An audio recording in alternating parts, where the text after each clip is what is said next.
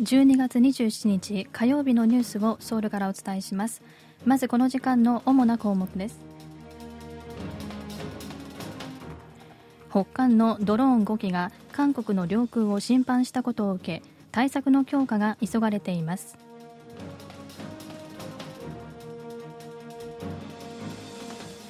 イテウォン転倒事故に関連して事故が起きた現場の行政トップであるヨンサン区長らが逮捕されました。新年の恩赦の対象にイ・ミョンバク元大統領を含む政治家や公職者など1373人が選ばれました。今日はこうしたニュースを中心にお伝えします。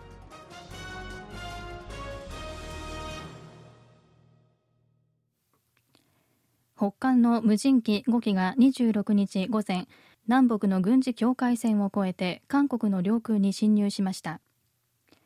北韓の無人機による領空侵犯が確認されたのは2017年6月以来およそ5年ぶりです。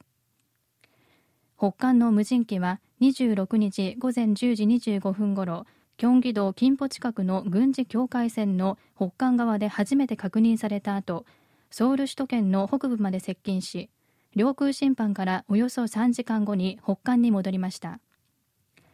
残りの4機はインチョンの川戸周辺を飛行しその後姿が見えなくなったということです。韓国軍は北韓の無人機を確認後警告放送と射撃を数回にわたって行いました。さらに北韓の無人機が住民への被害が比較的少ない地域に移動した際攻撃ヘリコプターから100発ほど射撃して撃墜を試みましたが撃墜には失敗したということです。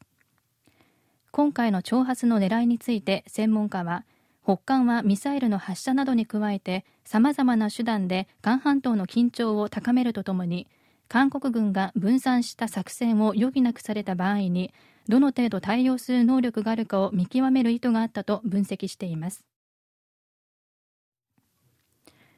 北韓の無人機5機による領空侵犯を受け韓国軍は体制を強化すると明らかにしました。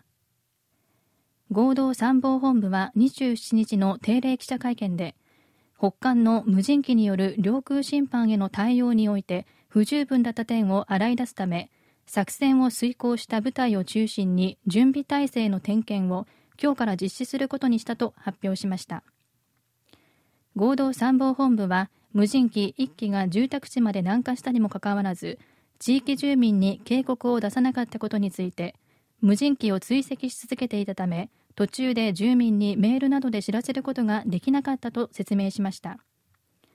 また北韓の無人機がソウル首都圏に侵入し大統領室のあるヨンサン付近まで飛行した可能性を指摘する報道についてはヨンサンの上空を飛行した功績はなかったと主張しました。無人機5機の航跡を正確に追跡できなかった理由については3メートル以下の無人機は探知や識別が難しいためだと答えました。ユン・ソンニョル大統領はこの数年間韓国軍の準備体制と訓練が非常に不足していたことを示すと述べドローン部隊の新設を急ぐ考えを示しました。ユン大統領は27日の閣議の冒頭で2017年からドローンへの対策と反撃の準備がろくに行われず訓練は皆無だった。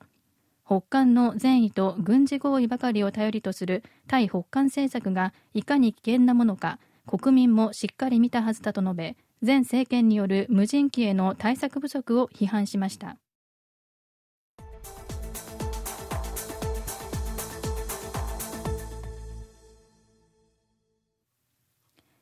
イテウォンの転倒事故を未然に防ぐための安全対策を怠ったとして業務上過失致死傷などの疑いでヨンサン区長のパク・ヒヨン区長とチェ・ウォンジュン安全災害課長が逮捕されました。警察庁の特別捜査本部がイテウォン転倒事故の一時的責任が問われている公的機関の容疑者を逮捕したのは警察関係者以外では今回が初めてです。パク区長はハロウィンの安全対策を事前に取らなかったほか事故発生後も対応が不適切だった疑いが持たれています。特別捜査本部はパク区長が捜査を前に携帯電話を機種変更するなど証拠隠滅を図ったことも逮捕の理由として挙げました。またヨンサン区長で事故を担当する部署の責任者であるチェ課長は事故当時知人と食事をしていて区の職員から連絡を受けた後事故現場に近いノスタピョン駅付近までタクシーで駆けつけましたが事故現場には行かずに帰宅したことが明らかになっています。ユン・ソンニョル政権発足後2回目となる特別赦免の対象にイ・ミョンバク元大統領を含む与野党の政治家が多数含まれました。政府は27日午前ソウルヨンサン区の大統領室で閣議を開き政治家や公職者など1373人に対する特別赦免を決めました。新年の特別赦免の趣旨について政府は今年の独立記念日幸福節に際しての特別赦免に含まれなかった政治家と公職者を赦免し国の発展に再び貢献するチャンスを与え国民統合のきっかけを設けるためだと説明しました。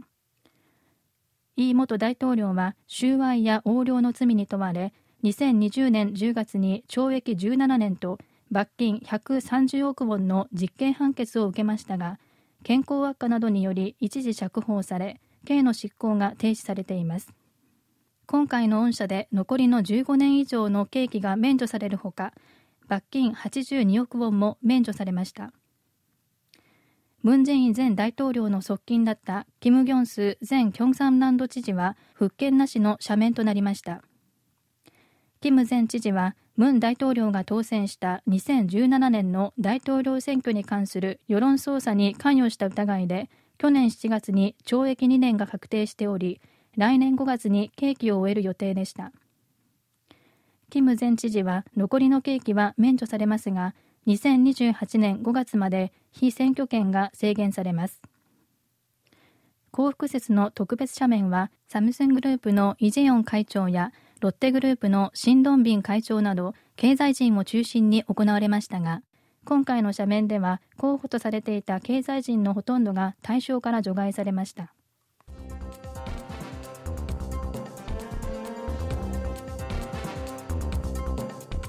こちらは韓国ソウルからお送りしているラジオ国際放送 KBS ワールドラジオです。ただいまニュースをお送りしています。